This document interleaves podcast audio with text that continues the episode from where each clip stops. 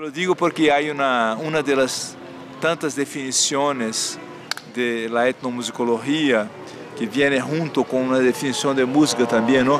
Etnomusicología como el estudio de la gente haciendo música, ¿no? Entonces, música es algo sonoro que la gente hace. Pero no es solo el estudio de la gente haciendo música, porque también el estudio de la música haciendo la gente también.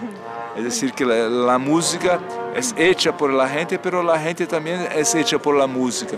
Entonces creo que música es este, este comportamiento y este sonido que tiene esa capacidad de hacer la gente también. Al mismo tiempo que la gente le hace, ella hace la gente. Yo aprendí a tocar guitarra primero con mi madre.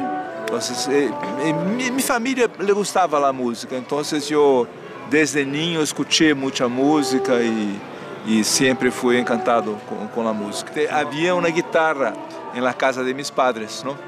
Pero cuando yo empecé a pensar en tocar un instrumento, el primer instrumento que me gustó fue el contrabajo.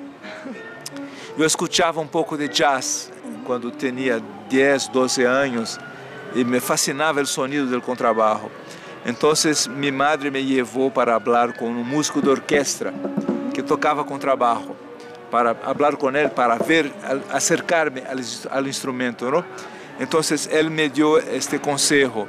Tú puedes empezar por la guitarra y si después quieres, vienes al contrabajo. Yo empecé con la guitarra y me quedé en la guitarra, sí.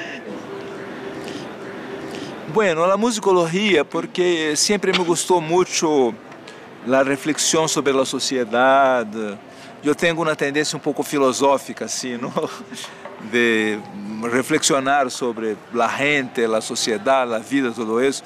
Entonces, yo no fui a hacer la facultad de música, yo fui a hacer facultad de ciencias sociales. Mi, mi grado es en sociología. Y después yo hice una maestría también en ciencias sociales. Solo el doctorado yo lo hice en música, musicología, ¿no? Pero mi único diploma que tiene a ver con música es el doctorado. Los otros fueron en ciencias sociales. Uh, yo no pensé en hacer facultad de música, porque, porque la escuela de música en la universidad en Brasil en los años 70 era solo, solo, exclusivamente voltada para la música muy europea, muy académica, muy formal. Y, y eso, no es que no me gustara eso, sí, yo siempre me gustó escuchar a los clásicos europeos, pero no me gustaba estudiar eso. Eso no era la música que yo quería hacer. A mí me gustaba la guitarra y no había curso de guitarra en Brasil, en la universidad de ese tiempo. El curso superior de guitarra en Brasil en el 82, 83. 82, 83 yo ya tenía mi, mi grado, mi, era licenciado ya en ciencias sociales. Entonces yo, yo empecé la maestría y al mismo tiempo yo entré en la facultad de música para estudiar guitarra, pero no para, para concluir el curso, porque yo ya tenía un curso concluido, entonces no, no tenía la intención de hacer todo el curso de música, pero yo entré para estudar guitarra y algunas otras cosas que me interesaban, al mismo tiempo que yo hacía mi maestría. ¿Por qué Francia? Buena cuestión. bueno, eh, primero, no se podía hacer en Brasil. No se podía hacer en Brasil porque no existía doctorado en musicología en Brasil. ¿no? Entonces, para hacer doctorado en musicología o etnomusicología, uno tenía que salir de, de, de Brasil. Ahora, muitos colegas míos dessa época se foram aos Estados Unidos. E eu quase me fui aos Estados Unidos, pero isso creio que foi mais bem fatores personais que que me levaram à França. Eu, te, eu conhecia um pouco mais, falava um pouquinho, tinha amigos, então decidi irme à França. Bueno, há uma função de, de compreender um pouco mais a história da música e a antropologia da música, o que passa com a gente, com a música. Pero ao mesmo tempo, a etnomusicologia hoje em Brasil está, está explorando uma outra possibilidade que é de fazer a coisa muito cercano a gente, ¿no? En el sentido de uh, trabajar con la gente que hace música y uh, buscar un diálogo, buscar una producción académica donde la participación de la gente que hace la música sea muy marcada, muy presente, incluso en la definición de las estrategias de investigación y de las prioridades de investigación. Eso es una tendencia muy presente en la etnomusicología de Brasil de hoy. Entonces, yo hablé ahí de dos funciones entre tantas que, que puede tener la etnomusicología, la musicología, una más uh, uh, de una visión un poco más distante, ¿no? y otra una visión un poco más cercana. Yo creo que las dos son importantes. Unos 10 o 15 etnomusicólogos que encontraram uh, posição na Universidade Brasileira em fines de los anos 90 e que começaram a trabalhar para uh, institucionalizar a etnomusicologia na Universidade Brasileira e luego a formar também uh, los, la, pro, la próxima geração e a formada em Brasil também. E a criação da Associação Brasileira de Etnomusicologia, a BET, criada entre 2001 e 2002, e também a revista da associação que se chama Música e Cultura, que é uma revista online criada por aí também em 2004, por aí. Então, todo isso cambiou muito o panorama da investigação etnomusicológica em Brasil. E isso creio que foi o cambio importante recente, há já 15 anos ou um pouco mais, não? Pero depois de isso, eu não sei, eu não diria que um, que há um outro cambio, sino talvez o cambio que agora a gente que está mais à frente da da disciplina acadêmica de etnomusicologia em Brasil já são quizás os colegas já formados em Brasil, aunque los hay também da nova geração formados fora de Brasil, pero há uns quantos já formados em Brasil e isso faz uma diferença também na la, composição do campo. Quando volvi a Brasil, depois de minha tese, em fines de los anos 90, eu me fui a viver em Recife, que é nordeste de Brasil, que é uma cidade musicalmente muito importante, onde há samba também, pero donde hay muchos otros géneros uh, más típicos de la región que, que, no, que como decir, que, que, me gustó también estudiar, ¿no? Y uh, uh, empecé a estudiar maracatu un poco, que es un, un tipo de música percussiva, de percussão e voz, muito importante allá em Pernambuco. E, e, e, também comecei a trabalhar com algo que é todavia um pouco novo em Brasil, que é o tema do patrimônio imaterial. É um pouco novo em termos mundiais, não? é decir, este tipo de mirada hacia a música, a dança, a poesia populares, não? em termos de patrimônio, de patrimônio cultural reconhecido por el Estado, por la nação, tudo isso. Para criar um dossiê de candidatura de um gênero musical e de dança e poético, que é o samba de roda de Bahia, para o reconhecimento de Unesco, o reconhecimento como patrimônio imaterial da humanidade. Então, eu trabalhei nesse projeto em 2004 e o samba de roda foi reconhecido em fines de 2005 por Unesco. E, e, foi um projeto muito marcante para toda a gente que se envolveu com isso e muito marcante também para a gente mesma do samba de roda que uh, uh, se logrou uh, logrou como dizer um impacto muito positivo.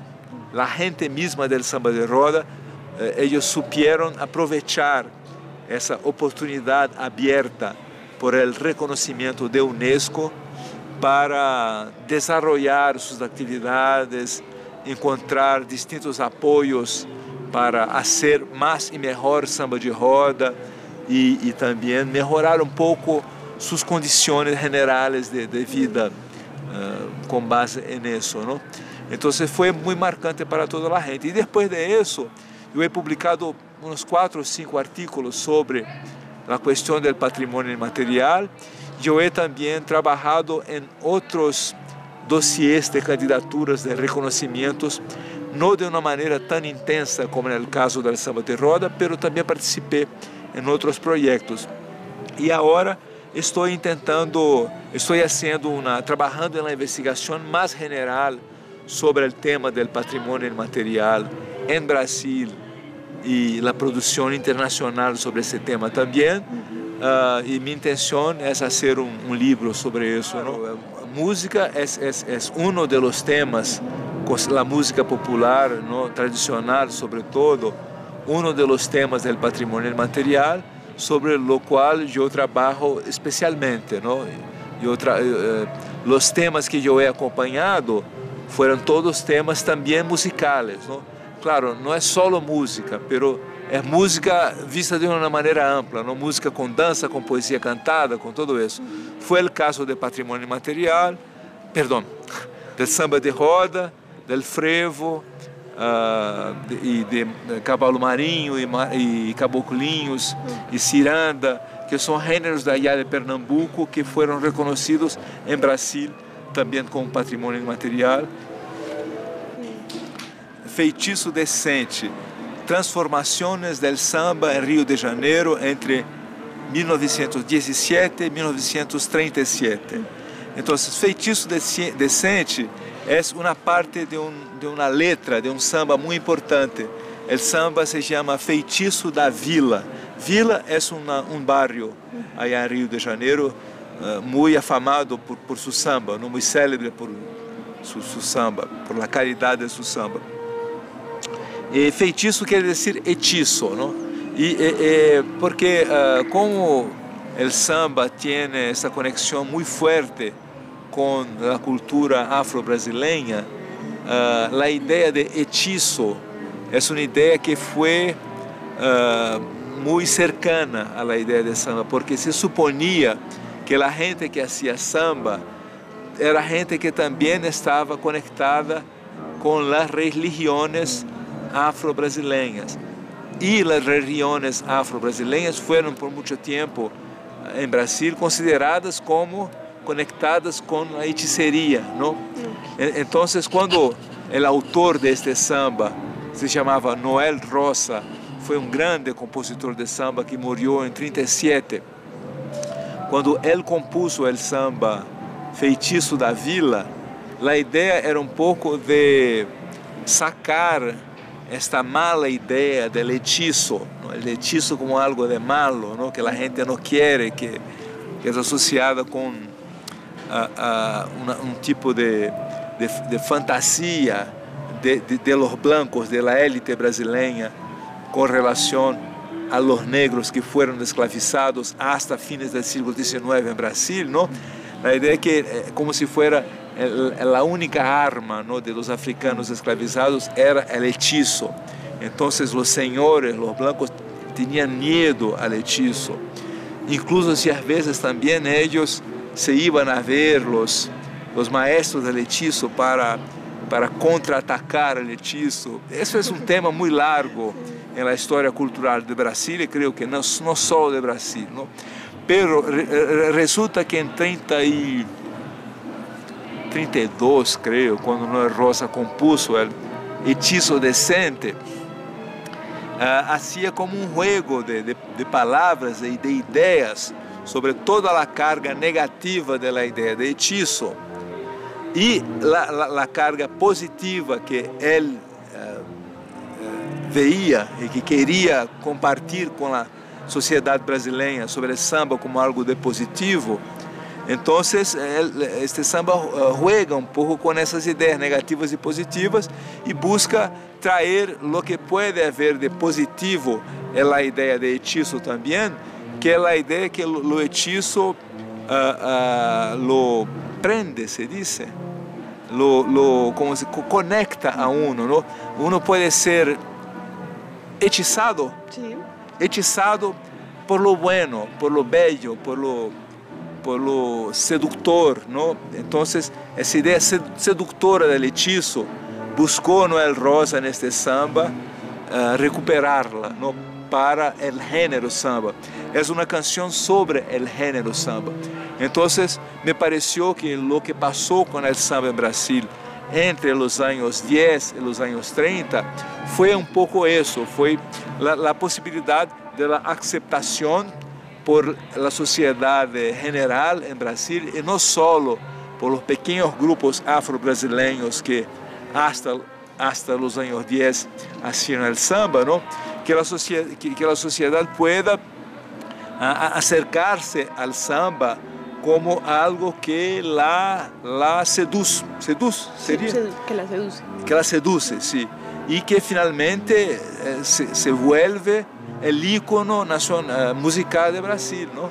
Entonces, ¿cómo se logró eso? Con un tipo de negociación, de transformaciones y de cambios en la sociedad, en el sentido del género, que es un proceso muy com complejo, ¿no? Sí.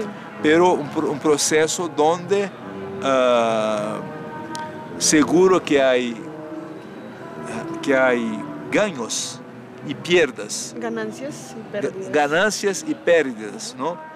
Pero que donde, a mi juicio, en lo general, la, la posición de los afro-brasileños en Brasil e da cultura afro-brasileira e das pessoas afro-brasileiras em Brasil, ao final desse processo complexo, uh, uh, ganhou espaço, não? ganhou espaço, e ganhou valorização e espaço.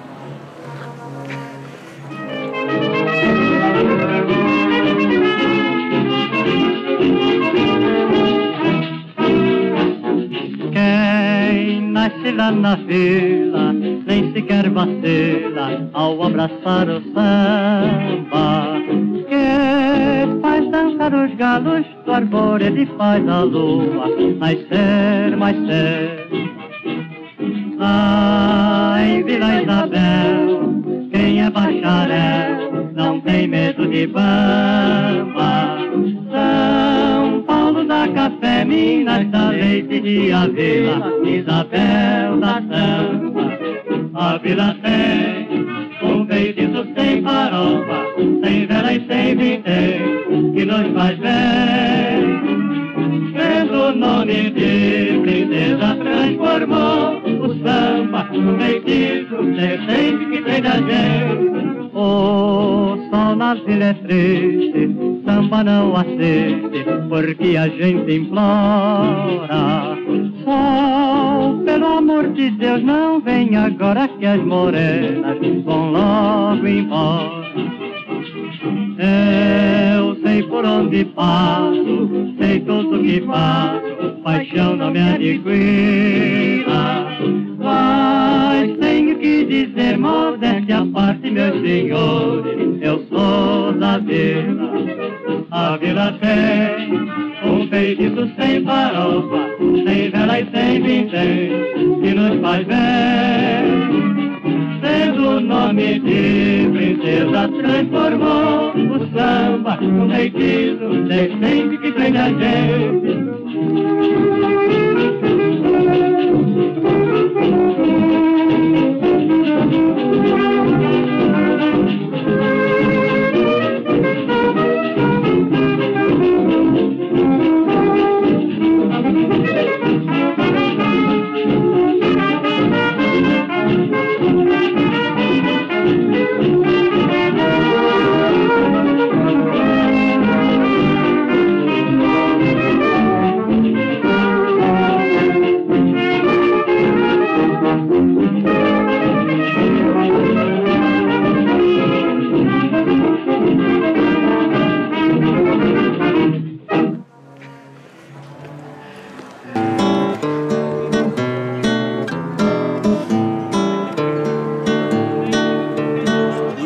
Foi considerado como o primeiro samba gravado de grande sucesso, de grande êxito, se chamava Pelo Telefone. E, e na gravação que está disponível na internet, se escuta uma guitarra que faz isso, na introdução.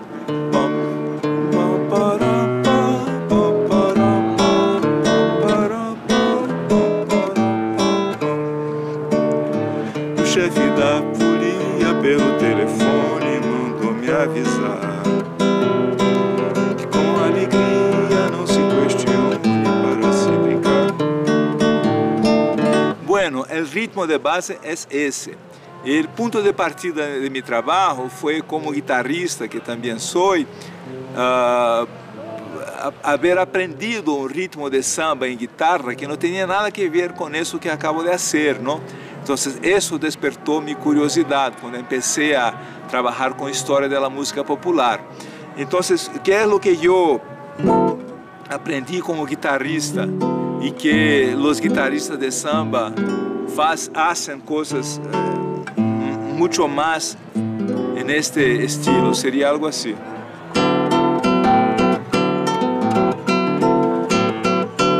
Se você jurar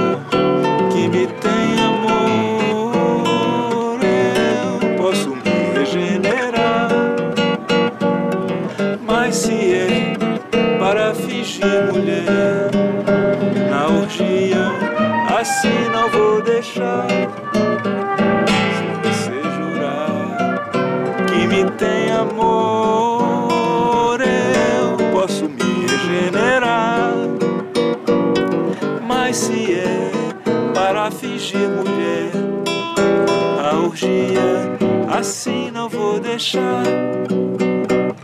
Bueno, esse seria um estilo de samba uh, que começa a aparecer nos anos 30 e que substitui o estilo mais antigo que eu toquei antes de pelo telefone. E todavia hoje essa maneira de tocar que eu acabo de fazer é uma maneira considerada como um acompanhamento bueno, aceitável, né, standard de samba. Pelo telefone, samba carnavalesco, gravado por Baiano e o Corpo de Coro, para a Casa Edson, Rio de Janeiro.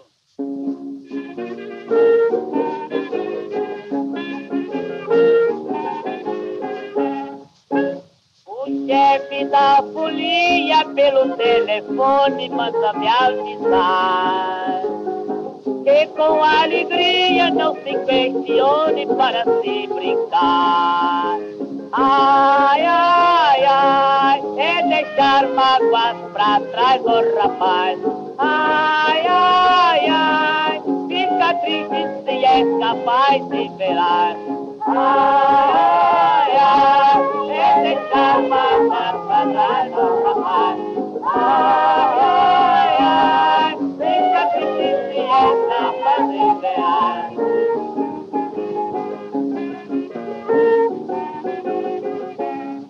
Tomara que tu apaes pra não tornar fazer isso.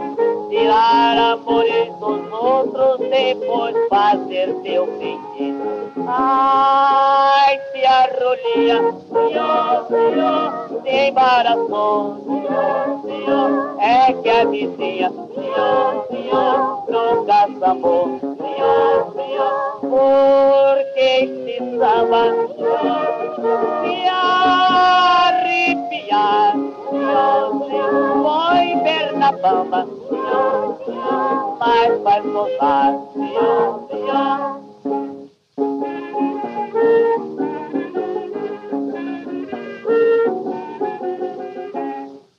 O peru me disse se o morcego visse não fazer tolice. Eu então saísse dessa esquisitice, me disse não disse. Ai, a estátua de ideal triunfar. Ai, ai, ai, viva o nosso carnaval sem rival. Ai, ai, a estátua de ideal triunfar. Ai, ai, o nosso carnaval sem rival.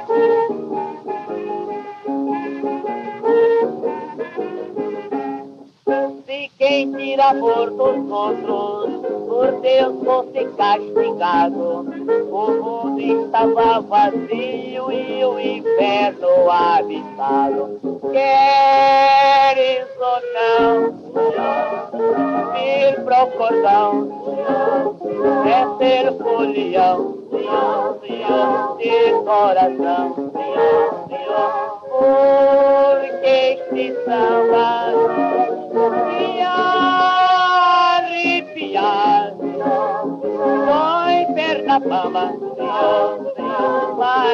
gozar. Quem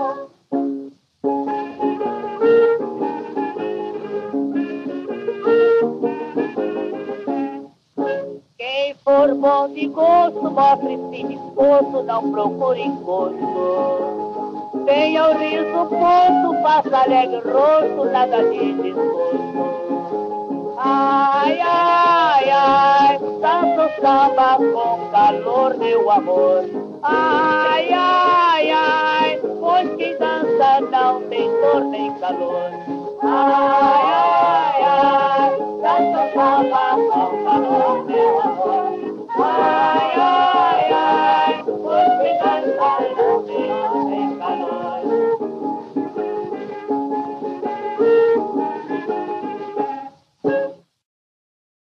Enquanto musicólogo, me gostaria que a gente me eh, recordasse, recordara, Me recuerdo. Sí, me recordará. me recordara, me recordara como alguém que intentou ah, trabalhar sobre as conexões entre música e sociedade, não? E falar de, de música, falando de sociedade, e falar de sociedade, falando de música. É decir, ah, ah, encontrar eh, eh, em ah, o sonido hace a diferença para a sociedade, em que os mínimos detalhes do sonido hacen diferença para como a gente siente a vida, como a gente se vê, como a, gente se relaciona, não? Então, eu creio que isso se escuta, não só se entende, não?